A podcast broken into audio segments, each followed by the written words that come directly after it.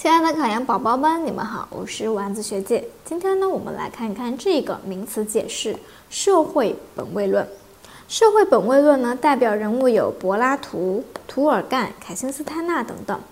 他们主张呢，第一点，教育目的不应从人的本位出发，而是应该根据社会的需要来确定。第二，个人只是教育加工的原料。个人的发展必须要服从社会的需要。第三，教育的目的在于把受教育者培养成符合社会准则的公民，使教育者社会化，保证社会生活的稳定与延续。第四，社会价值高于个人价值，评价教育的价值只能以其对社会的效益来衡量。以上呢就是社会本位论的名词解释了。这个知识点呢是非常重要的，你记住了吗？